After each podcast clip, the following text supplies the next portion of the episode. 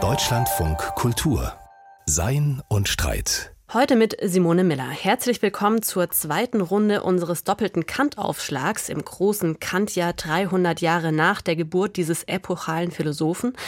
Letzte Woche haben wir Immanuel Kant durch die Brille des Schriftstellers Daniel Kehlmann kennengelernt, gewürdigt.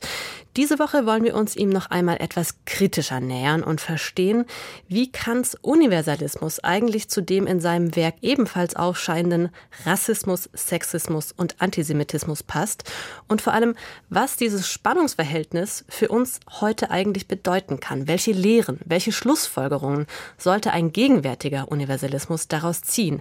Kann es einen selbstkritischen Universalismus überhaupt geben oder müssen wir dieses Projekt vielleicht sogar fallen lassen? Zu diesen spannenden Fragen darf ich jetzt ganz herzlich meine beiden Gäste begrüßen. Zum einen Marina Martinez Matteo, Juniorprofessorin an der Akademie der Bildenden Künste München, jetzt zugeschaltet aus dem Bayerischen Rundfunk. Herzlich willkommen. Ja, hallo, vielen Dank für die Einladung. Ich freue mich. Und zum anderen Markus Willaschek, Professor an der Uni Frankfurt und Vorsitzender der Kant-Kommission, jetzt zugeschaltet aus dem Wissenschaftskolleg Berlin. Herzlich willkommen. Ja, vielen Dank für die Einladung. Ich freue mich dabei zu sein. Herr Wilaschek, Sie sind einer der führenden Kant-Spezialisten dieses Landes. Seit über 30 Jahren befassen Sie sich intensiv mit Kants Werk.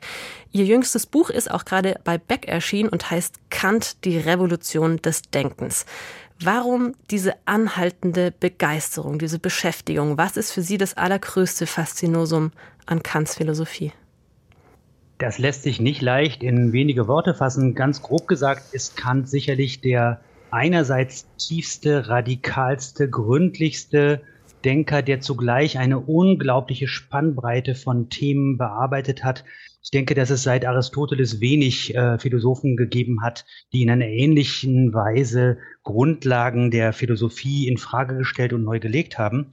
Ein anderer Aspekt ist vielleicht eine Verbindung, das kann man, ist mehr so eine atmosphärische Sache. Ja, Kant ist ein unglaublich kühler, analytischer, scharfer Denker und zugleich atmen seine Schriften einen tiefen Geist der Humanität. Und das ist vielleicht auch etwas absolut Faszinierendes an Kant.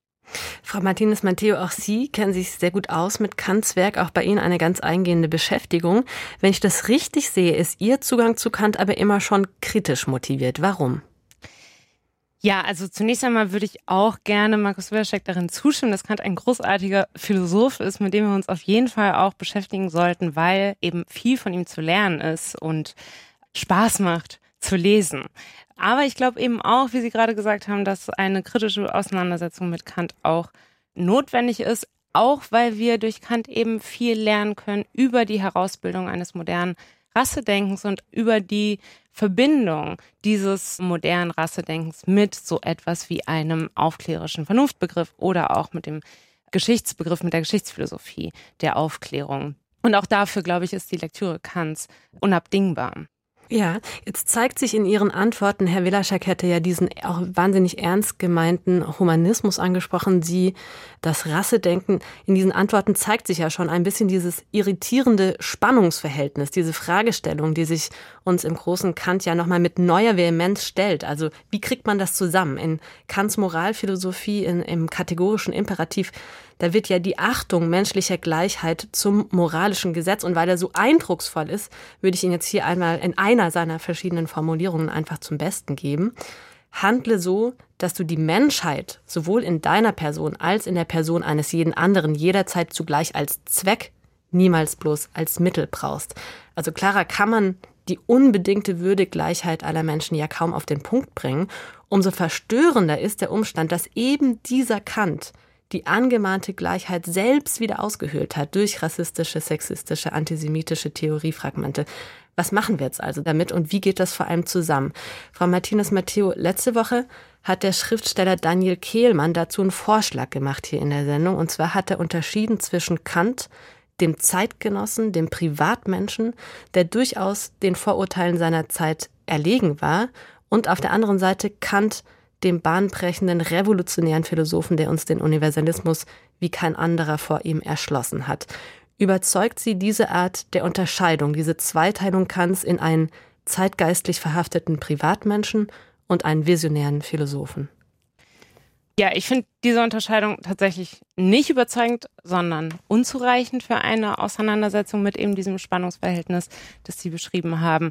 Und zwar aus zwei Gründen. Einmal in allgemeiner Hinsicht und einmal in besonderer Hinsicht. Im Allgemeinen glaube ich, dass ein falscher, nämlich verkürzter Philosophiebegriff dahinter steht, der glaubt, unterscheiden zu können, also klar trennen zu können zwischen der Philosophie, die dann so universell und überzeitlich gültig und wertvoll ist, auf der einen Seite und auf der anderen Seite eben dem sogenannten historischen Kontext, also der Situation, aus der heraus Philosophen und Philosophinnen gesprochen haben. Ich glaube, dass diese Unterscheidung so nicht funktioniert, sondern dass wir das Besondere und Überzeitliche dieser Philosophien eben dennoch auch in Verbindung mit diesem historischen Kontext begreifen müssen und das nicht einfach so leicht voneinander ablösen können.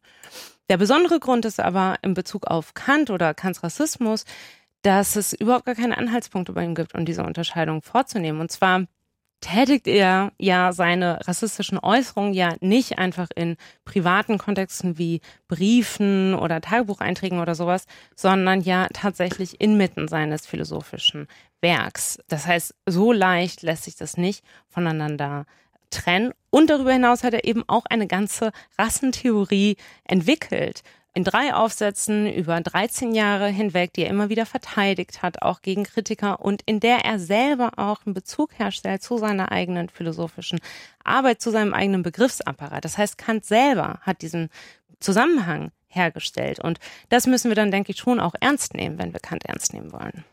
Kant hat eine eigene Rassentheorie entwickelt, haben Sie gerade gesagt, Frau Martinez Matteo.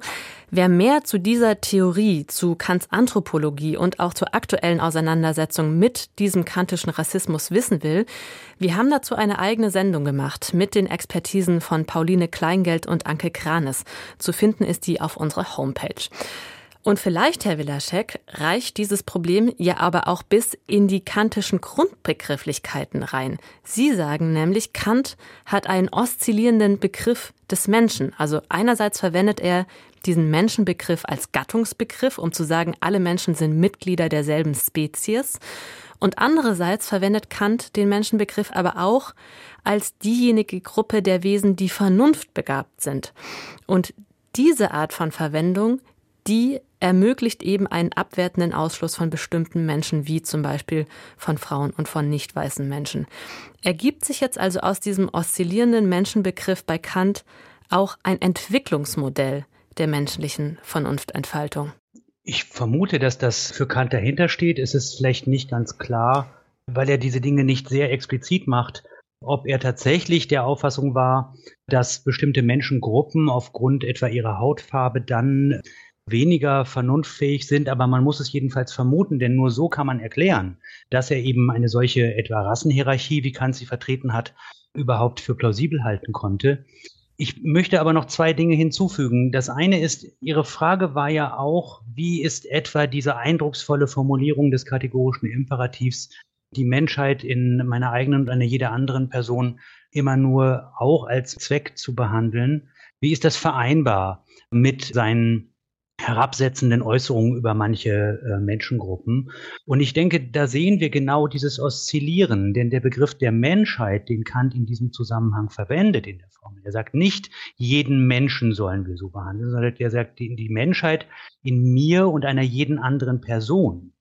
Und Menschheit ist hier gerade in diesem Zusammenhang kein Gattungsbegriff, kein biologischer Begriff, sondern ein Ausdruck für eine bestimmte Zugehörigkeit zu der Gruppe der rationalen Wesen, so dass prinzipiell jedenfalls die Möglichkeit besteht, dass man äh, den kategorischen Imperativ in dieser Form akzeptiert und trotzdem sagt, dass es bestimmte Menschengruppen gibt, die zu dieser so verstandenen Menschheit nicht im vollen Sinn hinzugehören.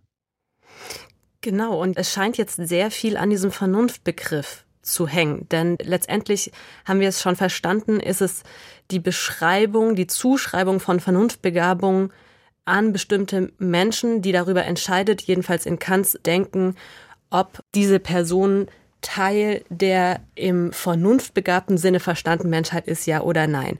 Eine wichtige Frage scheint mir dann also zu sein, Frau Martinez Matteo, ob Kants Vernunftbegriff auch schon ein Problem ist oder ob es tatsächlich nur ein Anwendungsproblem ist, mit dem wir es hier zu tun haben. Also Anwendungsproblem in dem Sinne, dass eben der Geltungskreis dieses Vernunftbegriffs unrechtmäßig eingeschränkt ist bei Kant.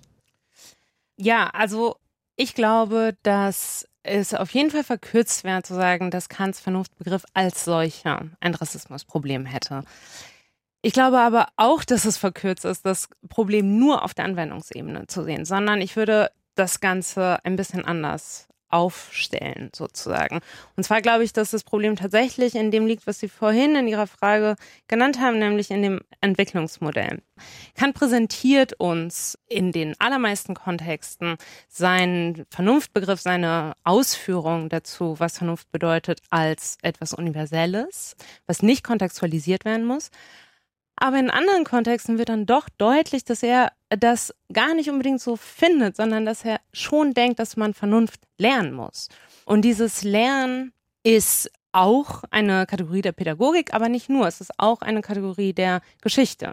Das heißt, es braucht einen bestimmten historischen Prozess für ihn, damit sich überhaupt diese Art von Vernunft, die er uns als universell präsentiert, herausbilden kann.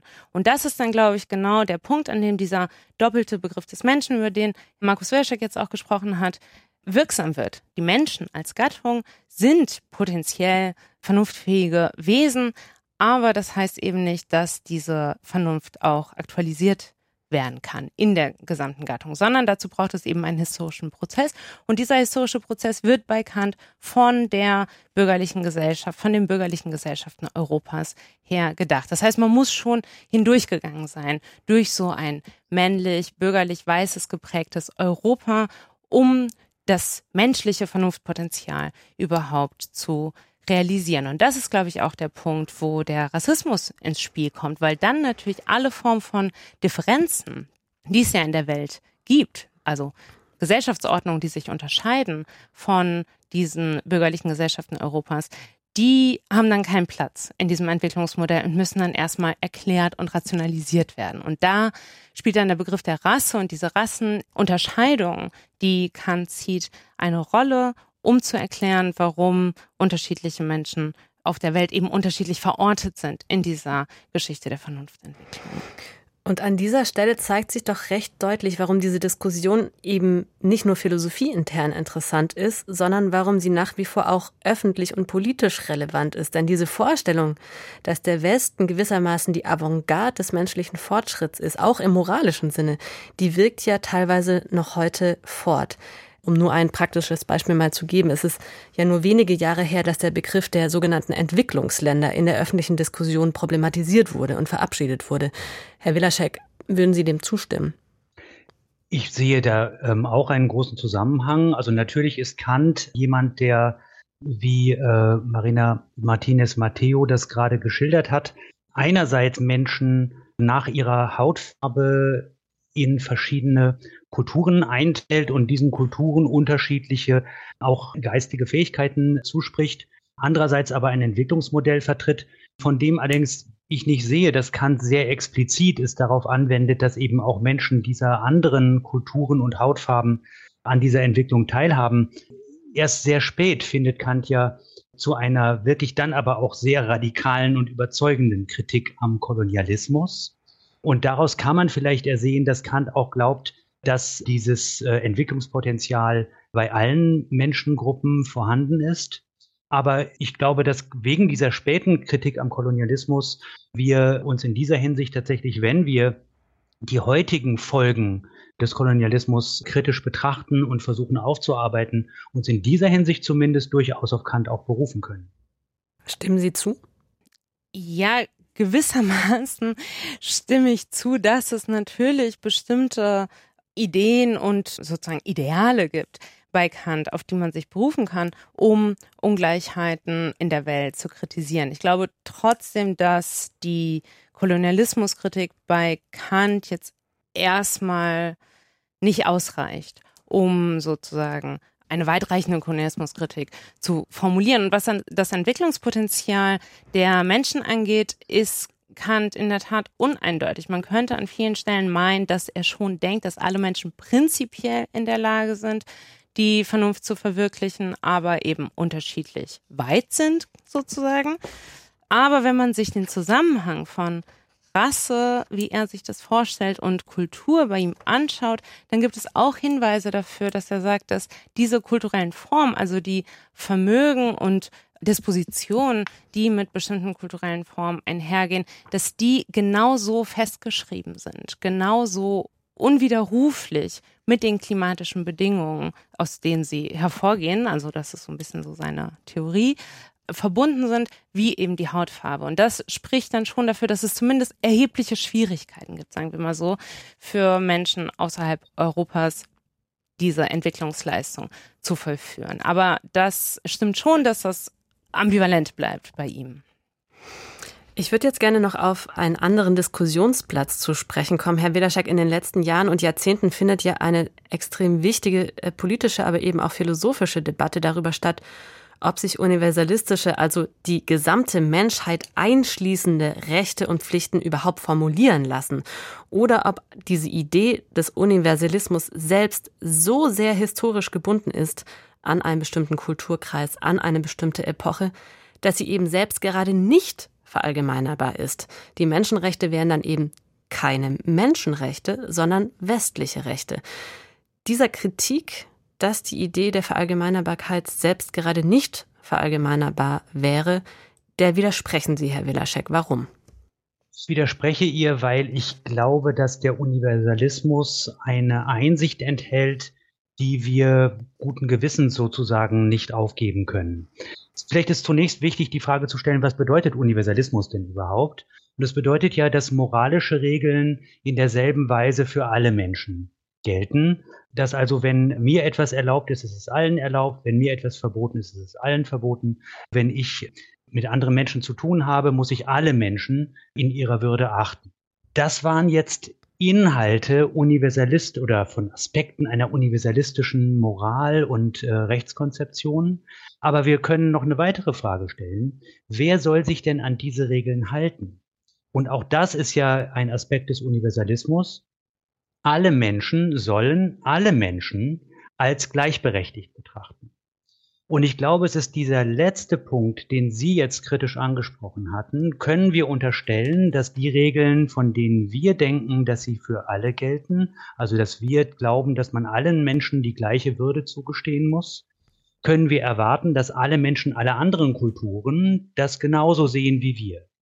Und das ist vielleicht eine Frage, wo man durchaus Spielraum hat, zuzugestehen, dass es andere Kulturen mit anderen Traditionen gibt, die in dieser Frage in manchen Punkten von uns abweichen.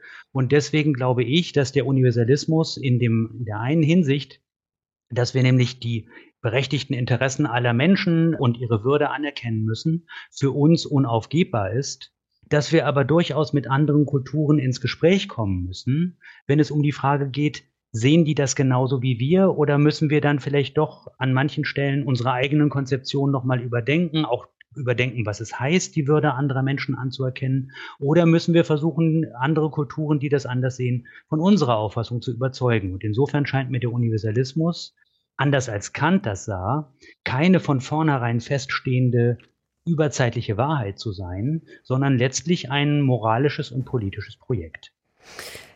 Müsste man dann sagen, letztendlich basiert dieses moralisch-pragmatische Projekt, so wie Sie es jetzt gerade formuliert haben, auf einer ethischen Setzung, der zufolge wir eben alle Menschen als in Hinsicht auf ihre Würde gleich zu betrachten haben? Ich denke, das ist, also Setzung kann man vielleicht so sagen. Es klingt aber, sei es etwas willkürlich. Nein, nein, wir haben ja guten Grund, das so zu betrachten und anzuerkennen, dass andere Menschen dieselben Ansprüche haben wie wir auch, dass alle Menschen gleichberechtigt sind in dieser Hinsicht. Dafür gibt es sehr gute Gründe, letztlich negativer Art. Welche Gründe könnten wir haben, andere Menschen nicht gleich zu behandeln, die moralisch relevant sein sollten?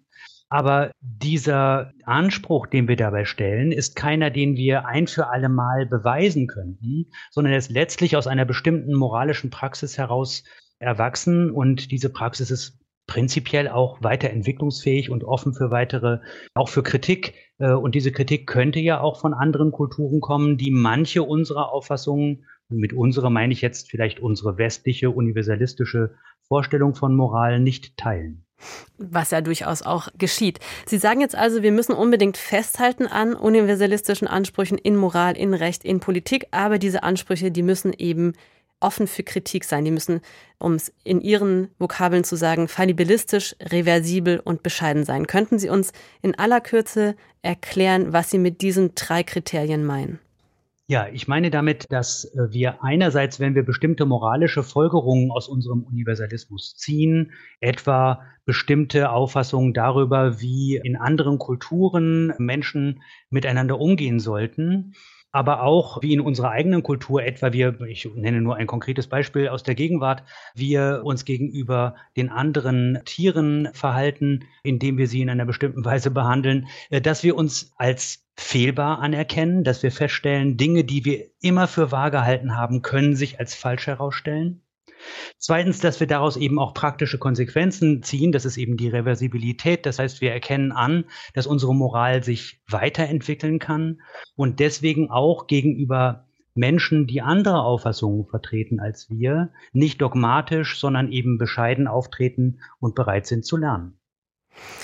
Man könnte das jetzt so zusammenfassen, Frau Martinez-Matteo, was Herr Welaschek gerade sagt und vorschlägt, dass ein zeitgenössischer Universalismus eben entsprechend allen berechtigten Ansprüchen gerecht werden soll und dafür auf eine intrinsische Art und Weise offen sein muss für Kritik, die von außen kommt, von anderen Kulturen auch.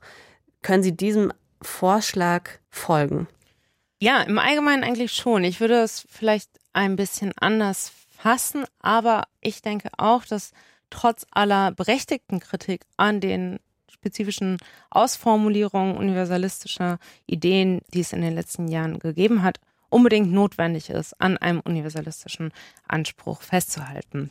Und auch ich würde denken, dass dieser universalistische Anspruch nicht so aussehen kann, dass wir einfach ein Set von Regeln oder von Ideen bestimmen könnten, von denen wir wüssten, was sie bedeuten und die wir dann sozusagen immer anwenden können überall an der Welt, sondern eher als, um bei Kant zu bleiben, als eine Art regulative Idee, an der wir uns orientieren müssen, um uns den ja, konkreten Verhältnissen der Welt zu stellen.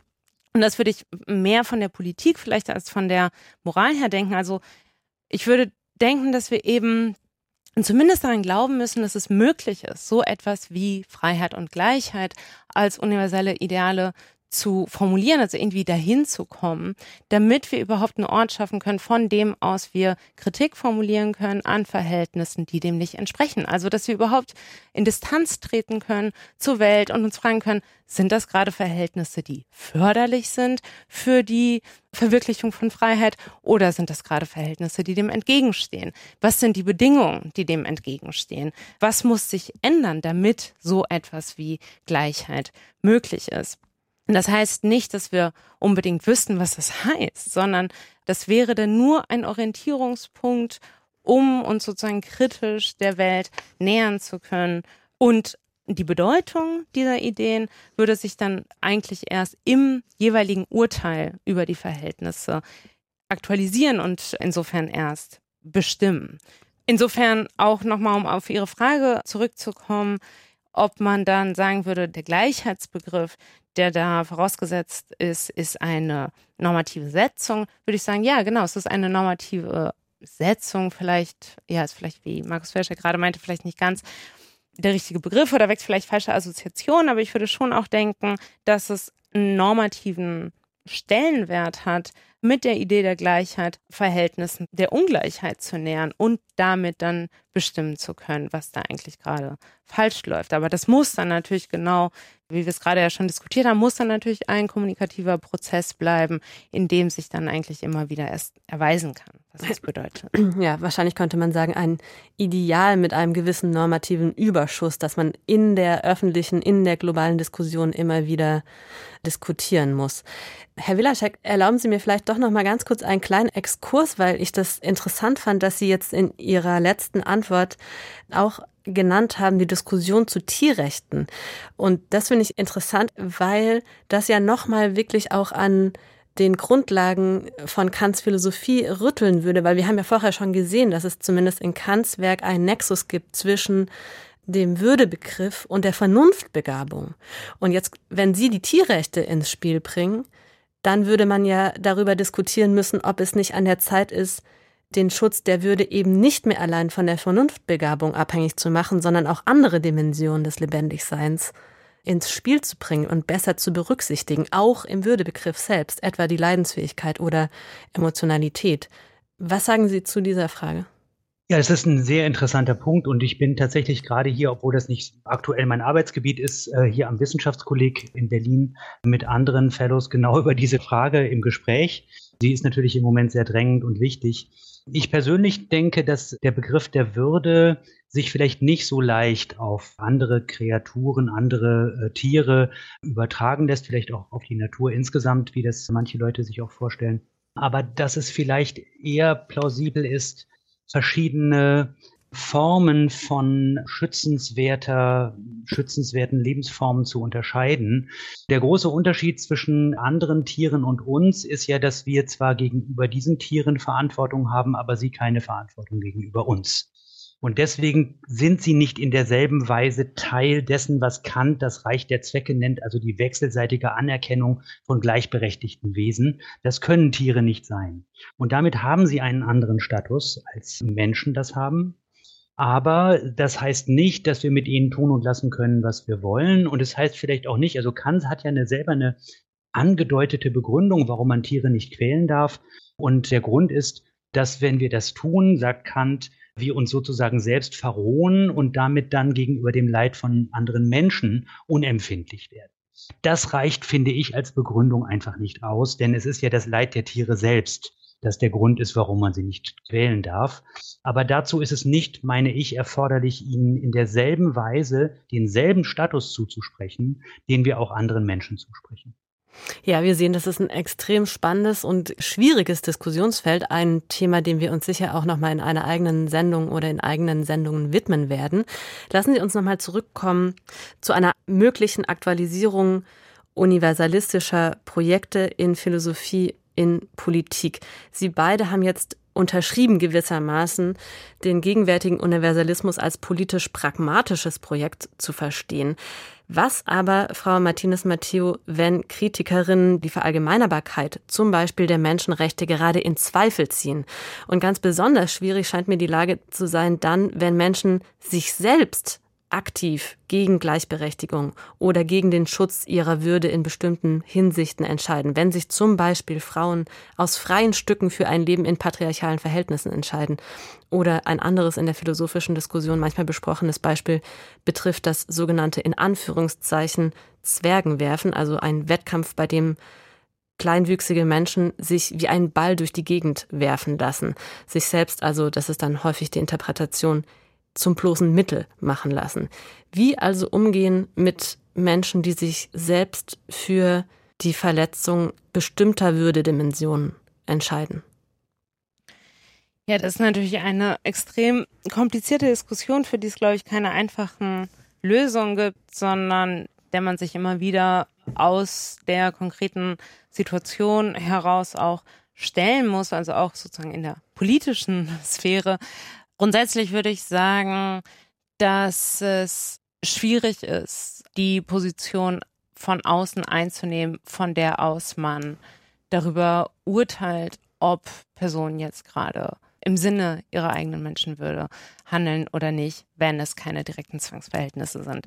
Wie Sie gesagt haben, ich glaube trotzdem, dass es möglich ist, eine kritische Position einzunehmen gegenüber bestimmten Praktiken und zwar auf der Grundlage, dass man sich fragen kann, sind das Verhältnisse, in denen Personen in die Lage kommen, als kritische Urteilssubjekte selbst über ihre Verhältnisse zu reflektieren und sich ihnen entgegenzustellen, dass ihnen rauszugehen, wenn sie das möchten. Also sozusagen diese Möglichkeit der eigenen Urteilsbildung, die muss sichergestellt werden und das kann man, glaube ich, schon auch von außen kritisieren, wenn das nicht gegeben ist.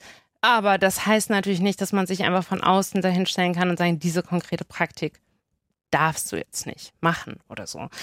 Und gleichzeitig glaube ich auch, wenn man diese spezifischen Praktiken oder Verhältnisse kritisieren will, dann kann man sich auch, selbst wenn man sich nicht auf die konkrete Entscheidung der jeweiligen Person beziehen kann, kann man sich, glaube ich, schon auch darauf beziehen, was es für Bedingungen sind, die Menschen vielleicht dazu bringen, sich bestimmten Praktiken zu unterwerfen. Gibt es so etwas wie ökonomische Notwendigkeiten, die man dann kritisieren muss? Also Notwendigkeiten im Sinn von sozusagen Notlagen. Das ist, glaube ich, die Ebene, auf die man da gehen kann. Ich sehe das grundsätzlich ganz genauso, möchte aber darauf hinweisen, dass Kant in einer Weise, die zunächst mal wirklich hart und schroff klingt, außer dieser Perspektive, dass wir alle Menschen in die Lage versetzen müssen, dann eigenverantwortlich Entscheidungen zu treffen, die ihre Autonomie waren, auch die Eigenverantwortung der Person betont. Kant schreibt an einer Stelle wirklich einen sehr starken Satz. Wer sich zum Wurm macht, kann nicht klagen, nachher mit Füßen getreten zu werden. Und das könnte so gelesen werden, dass Kant jetzt die Verantwortung ganz der betroffenen Person zuschreibt. Und das ist sicherlich, wäre nicht richtig. Aber wir sollten eben nicht übersehen, dass es eben auch Fälle von Selbstausbeutung, Selbstunterwerfung, Erniedrigung gibt, wo die betroffenen Menschen selber auch eine Mitverantwortung tragen. Und da müssen wir eben auch daran appellieren, dass sie ihre eigene Verantwortung gegenüber sich selbst wahrnehmen. Was wäre denn das dezidiert Problematische an einer patriarchalen Geste, die sagen würde, wir verbieten beispielsweise bestimmte Formen der Selbsterniedrigung? Wenn wir über Verbieten reden, reden wir über das Recht. Und jetzt nicht, so verstehe ich sie jedenfalls, nicht über moralische Appelle oder moralische Verbote, die letztlich ja immer im Ermessen dann der eigenen Personen liegen, ob man sich daran hält oder nicht.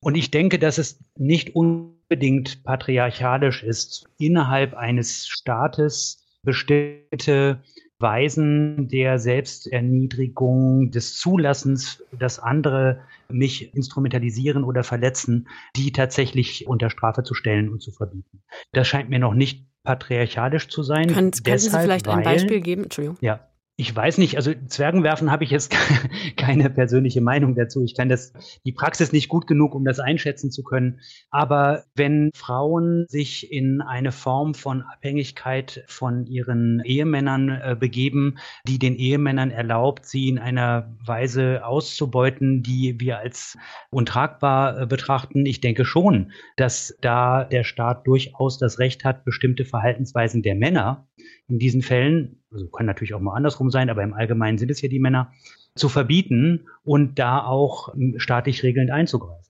Also die Frage, die wir jetzt so ein bisschen am Haken haben, ist eben, wie weit sollte dieses Kriterium, das Sie vorher genannt haben, Herr Wilaschek, der Bescheidenheit und der Achtung, ich meine, da haben Sie jetzt beide drauf gedrungen und ich verstehe das sehr gut. Ich will es, glaube ich, nur noch ein bisschen besser verständlich machen. Also Sie dringen sehr im kantischen Sinne auf den Respekt und die Achtung vor der Autonomie jedes Einzelnen. Und diese Autonomie beinhaltet dann eben auch, sich selbst gegen bestimmte Facetten, sagen wir, der Gleichheit zu entscheiden. Aber wo sind die Grenzen dieser gebotenen Bescheidenheit? Ja, ich finde eigentlich jetzt das Beispiel von Markus Willaschek über Gewalt in familiären oder partnerschaftlichen Verhältnissen sehr brauchbar für diese Diskussion, es natürlich sehr schwierig ist bei Personen, Frauen in den meisten Fällen, die sich dafür entscheiden, bei ihren Partnern zu bleiben, obwohl es offensichtliche, also von außen offensichtliche ja, Gewaltform in dieser Partnerschaft gibt, ist es natürlich sehr schwierig, sich dem entgegenzustellen. Sowohl als Staat, aber auch als Freundin gewissermaßen, also als Person, die das beobachtet und das kritisieren möchte.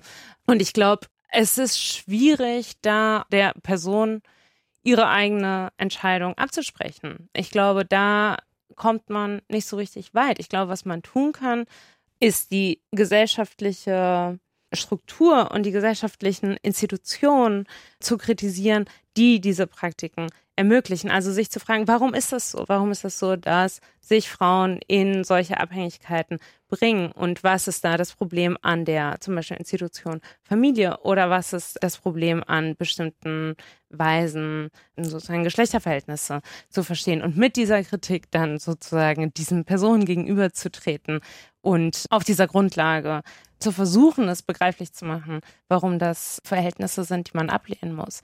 Ich sehe das ganz genauso und glaube auch, dass in der praktischen Umsetzung wir die Autonomie der betroffenen Person immer sehr, sehr hochhalten müssen. Aber es ändert natürlich nichts daran, dass Vergewaltigung in der Ehe auch dann verboten ist, wenn die Frau das nicht zur Anzeige bringt. Und daran sehen wir, dass das Strafrecht sehr wohl Mittel hat, grundsätzlich, auch wenn deren Anwendung hochproblematisch und schwierig ist. Aber das ändert nichts daran, dass es falsch ist. Vergewaltigung in der Ehe ist immer falsch, egal ob die betroffene Person das dann zur Anklage bringt oder nicht. Ja. Und das genau, scheint mir ja. der normativ, der normativ zentrale Punkt zu sein. Ja, das stimmt, das stimme ich zu. Ja. Lassen Sie uns am Schluss dieses Gesprächs doch noch einen kleinen Schlenker zumindest ins Utopische machen. Wir haben ja vorhin schon ganz kurz gehört, dass Kants Lebenswerk in der Schrift zum ewigen Frieden gipfelt, in der Idee des Weltbürgerrechts. Der Friede unter uns Menschen entstünde dann in dieser kantischen Vision könnte man sagen, durch eine Dreifachsicherung, durch das Staatsbürgerrecht auf der einen Seite, das Völkerrecht, das übergeordnet ist und das noch einmal übergeordnete Weltbürgerrecht. Hier und jetzt scheint uns das wahnsinnig weit weg, einfach zu schön, um wahr zu sein, weil wir im Moment zumindest eher das Gegenteil erleben, also die Aufweichung von demokratischen Verfassungen, teilweise die Unterwanderung von Völkerrecht und immer neue Abschottungspolitik. Müssen wir an Kants Idee vom Weltbürgertum trotzdem festhalten? Müssen wir es auch, so wie Sie vorher den Universalismus heute beschrieben haben, als politisch pragmatisches Projekt verstehen? Und was würde das in Ihren Augen eigentlich bedeuten, Frau Martinez, Matteo? Ja, ich denke schon, dass wir daran festhalten sollten. Es ist auch ein, es ist ja auch ein sehr schöner Text, der auch sowas Ermutigendes und Stärkendes hat. Und das ist auch richtig so. Ich glaube, gerade in einer Welt, in der es so weit entfernt scheint, so etwas wie ein Weltbürgerrecht zu denken, dass wir gerade deswegen auch daran festhalten sollten, um, wie gesagt, ein Mittel zu haben, die aktuellen Verhältnisse zu kritisieren und zu sagen, das, das kann so nicht weitergehen, das kann nicht alles sein.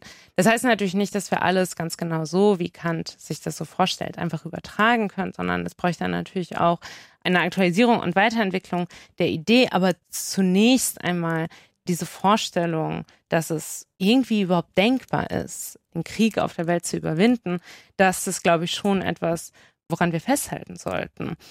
Und ich glaube auch, um nochmal zurückzukommen auf die Idee der Entwicklung, die ja auch darin enthalten ist, also die Vorstellung, dass wir sozusagen eine historische Entwicklung haben, die zu diesem Ergebnis leiten kann. Das ist ja eine Idee, die heute vielleicht auch gar niemand mehr so richtig glaubt, weil wir ja ständig sehen, dass wir eigentlich nur von einer Krise in die nächste stürzen und sozusagen die bürgerlichen Gesellschaften des Westens sich ja sozusagen Richtung ab Grund bewegen. Insofern finde ich, dass selbst auch dieser Entwicklungsgedanke, der auch in dieser Idee des ewigen Friedens enthalten ist, dass auch der vielleicht ja auf eine Weise gegen die Verhältnisse, in denen wir heute leben, auch zu retten wäre. Mhm. Herr Wilaschek, eigentlich müssen wir ja zudem auch noch sagen, dass der ewige Frieden auch in Kants Perspektive damals schon ein politisch pragmatisches Projekt war, oder? Ja, das war er natürlich. Also Kants Friedensschrift war hochpolitisch gemeint. Eine Schrift, die sich eben auch an die Machthaber wendet und ihnen sozusagen eine Blaupause an die Hand geben soll, wie der dauerhafte Kriegszustand, denn nach Kant ist jeder Friede, der nur vorläufig ist, weiterhin eine Art von Krieg oder ein bloßer Waffenstillstand, wie also dieser Kriegszustand überwunden werden kann. Deswegen ist es von Kant von vornherein politisch gemeint. Aber ich möchte noch auf einen Punkt kurz hinweisen. Sie hatten ja gefragt, ist das nicht heute komplett utopisch? Aber war es nicht in Kants Zeit noch viel utopischer als heute? Genau, das ähm, wollte ich gerade damit sagen. Dass genau. eine, eine so zersplitterte mhm. politische Landschaft wie Europa sie zu seiner Zeit dargestellt hat, dass da ein dauerhafter Friede und dann auch noch in globalem Maßstab möglich ist. Das war ja zu Kants Zeit nun äh, keineswegs aussichtsreicher als heute. Und tatsächlich glaube ich, ohne bestreiten zu wollen, dass wir in sehr krisenhaften Zeiten leben und viele, viele bittere Rückschläge erlitten haben, insbesondere jetzt in den letzten, würde man sagen, 20, 25 Jahren. Aber trotz dieser Rückschläge gibt es ja klarerweise auch positive Entwicklungen gegenüber der Zeit Kants, die wir festhalten müssen. Die Vereinten Nationen sind eine sehr, sehr reformbedürftige Institution, aber immerhin ein Forum, in dem alle Staaten der Welt miteinander ins Gespräch kommen können. Und die haben ja auch manchen Konflikt schlichten, manchen Krieg verhindern können, wenn auch natürlich, wie wir wissen, leider viel zu wenige. Und insofern denke ich, gibt es durchaus positive Entwicklungen. Auch die Europäische Union würde ich dazu zählen, als eine Vereinigung von Staaten, die nach innen in Europa einen Frieden sichert, von dem Kant nur hätte träumen können. Und insofern ich, sollten wir nicht verzweifeln, sondern können durchaus darauf setzen, dass die von Marina Martinez Matteo genannte Entwicklung, also ich verwende jetzt das provokative Wort, dass es einen Fortschritt geben kann, auch über alle Rückschläge hinweg. So viel dürfen wir jedenfalls hoffen. Herzlichen Dank, Marina Martinez Matteo, und herzlichen Dank, Markus Widaschek, für das spannende und aufklärende Gespräch. Ja, vielen Dank an Sie. Immanuel Kant lebte bekanntlich in Königsberg. Sehr beschaulich. Für den größten Trubel hat da der schreiende Hahn gesorgt. Ganz anders erging es Georg Simmel. Der ist nämlich in Berlin geboren, 1858, und hat erlebt, wie diese Stadt förmlich explodiert ist. Um 1900 herum hatte sich Berlin quasi über Nacht in eine der wichtigsten Industriemetropolen Europas verwandelt. Diese rasante Entwicklung hat großen Eindruck auf Georg Simmel und sein Denken gemacht. Konstantin Hühn nimmt uns jetzt mit durch Berlin Berlin auf den Spuren eines durch und durch avantgardistischen Kulturphilosophen. Stadtmitte.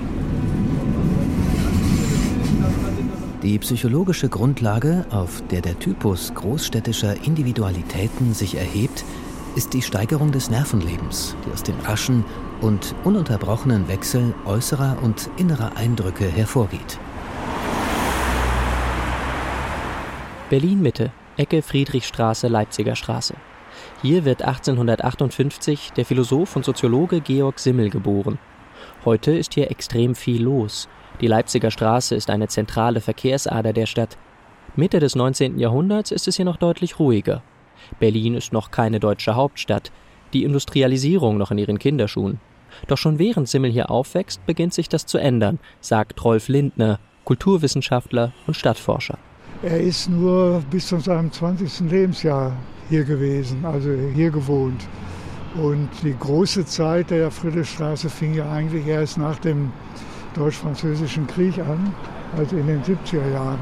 Davon hat er noch was mitgekriegt bis 78, ja, denn das waren ja die großen Jahre nach dem Deutsch-Französischen Krieg bis 1900, dass da die Einwohnerzahl exponentiell sich steigerte. Also das war ja von Jahr zu Jahr wurde ja der Verkehr größer und dichter und man muss schon sich vorstellen, dass es eine unglaublich äh, aufregende und bewegende Stadt im doppelten Sinne war.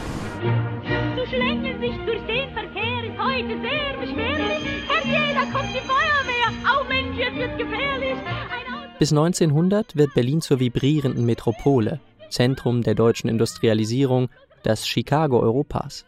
Die Elektrifizierung der Stadt und des Alltags nimmt an Fahrt auf. Neben Pferdefuhrwerken und erstem Autoverkehr prägen die Trams, die elektrischen, das Stadtbild. Und ab 1902 gibt es die ersten U-Bahn-Linien. Simmel lebt da längst nicht mehr im Zentrum Berlins, sondern im ruhigeren Westend. Doch sein Studium unter anderem Geschichte und Philosophie, und später seine Lehrtätigkeit an der Friedrich-Wilhelms-Universität, heute Humboldt-Uni, bringen ihn immer wieder zurück ins Herz der großen Stadt, und er beobachtet aufmerksam ihre rasante Entwicklung. Viele seiner Beobachtungen finden 1903 Eingang in einen kurzen Vortrag über die Großstädte und das Geistesleben. Heute gilt der als eines der Gründungsdokumente der Stadtsoziologie. Doch Simmel interessiert die Großstadt nicht als Selbstzweck. Er sucht in ihr nach Symptomen für die Entwicklung der Gesellschaft insgesamt. Er hat ein unglaubliches Sensorium gehabt für Aspekte, Objekte, Dinge in der Großstadt, die sozusagen Indiziencharakter oder symptomatischen Charakter haben für die Moderne. Also, dass er zum Beispiel sagt, das zeigt sich an dem Wechsel von der Zigarre zur Zigarette weil der in dem Bewegungscharakter der Großstadt und der Moderne muss man alles schneller machen. Und die Zigarre ist viel zu gemächlich dafür. Ja. Er hat genau an Symptomen die Moderne aufgezeigt, so wie Freud seine Symptome äh, entwickelt hat. um sozusagen das Unterbewusstsein der Menschen besser zu verstehen. Hier in den Großstädten bietet sich in den Wundern und Komforts der raumüberwindenden Technik, in den Formungen des Gemeinschaftslebens und in den sichtbaren Institutionen des Staates eine so überwältigende Fülle kristallisierten, unpersönlich gewordenen Geistes, dass die Persönlichkeit sich sozusagen dagegen nicht halten kann. So, dass nun gerade, damit dieses Persönlichste sich rette, es ein Äußerstes an Eigenart und Besonderung aufbieten muss, es muss dieses übertreiben, um nur überhaupt noch hörbar auch für sich selbst zu werden. Ein Beispiel, was ich denke, was er wahrgenommen hat, weil das um, genau um die Zeit war, 1903, 1904, war der sogenannte Naturmensch Kurzrock, der so in so wallenden Gewändern über die Friedrichstraße ging und so weiter. Ja, und der aber eben halt dadurch auffiel und eine Sensation äh, erhob. Ja. Also ich, ich habe den hier mal Wow, also wie so eine Jesusfigur ja, eigentlich. Ja, wie eine Jesus, Jesusfigur, ja. Die Tendenzen, die Simmel im Großstadtleben ausmacht und als Symptome der Moderne insgesamt erkennt, sind durchweg widersprüchlich, wie die Moderne selbst. Einerseits Entfremdung und Anonymität, andererseits ein Aufblühen individueller Eigenarten. Einerseits zunehmende Abhängigkeit von den Diensten und Arbeiten anderer, andererseits umso größere Befreiung von den Zumutungen der dörflichen Enge und der Ständegesellschaft.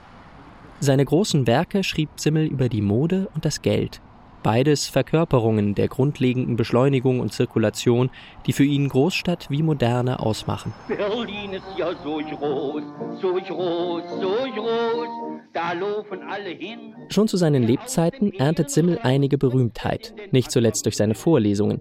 Darin verknüpft er Alltagsbeobachtungen über Schmuck oder das Aufkommen von Warenautomaten mit Gesellschaftsdiagnosen. Die Vorlesungen erfreuen sich großer Beliebtheit, auch unter einem Laienpublikum. Das aber trägt ihm den Neid seiner Kollegen ein und befeuert den ohnehin grassierenden Antisemitismus. Er hatte da wirklich mit den Antisemiten unter den Kollegen zu kämpfen, die ihn diskriminierten, die ihn auch eben halt nicht unterstützen und, und nicht förderten. Also das war zum Teil absolut unverschämt, was da so gesagt worden ist. Und Simmel hat dadurch nicht die Professur gekriegt. Erst 1918 erhält Simmel eine Professur, allerdings in Straßburg, wo er im gleichen Jahr stirbt. Die großen Linien seines Denkens aber hat er in Berlin entwickelt, und sie haben heute kaum etwas von ihrer Aktualität verloren. Auch was die wirtschaftliche Dynamik der Großstädte angeht und zum Beispiel die Bedeutung von Immobilien als Geldmaschine. Jede gewonnene dynamische Ausdehnung der Stadt wird zur Staffel für eine größere nächste Ausdehnung, gerade wie innerhalb der Stadt das Unearned Increment, der unverdiente Zuwachs der Bodenrente dem Besitzer durch die bloße Hebung des Verkehrs ganz von selbst wachsende Gewinne zuführt. Er hat eine Finanzstadt untersucht und eine administrative äh, Weltstadt untersucht. Und das ist so wie heute im Prinzip. Im Grunde genommen hat Simmel damit die postmoderne Stadt vorweggenommen und auch sowas wie Global City oder sowas. Das war für seine Zeit vielleicht gar nicht so verallgemeinerbar, aber heute haben wir diesen Stadttypus und den hat schon äh, Simmel 1903 entworfen sozusagen. Konstantin Hühn war das mit einem Beitrag zum ganz mit Berlin verschränkten Denken von Georg Simmel, einem der bedeutendsten Kulturphilosophen des frühen 20. Jahrhunderts. Und damit geht Sein und Streit für dieses Mal auch zu Ende. Vielen Dank fürs Interesse und bis zum nächsten Mal, sagt Simone Miller.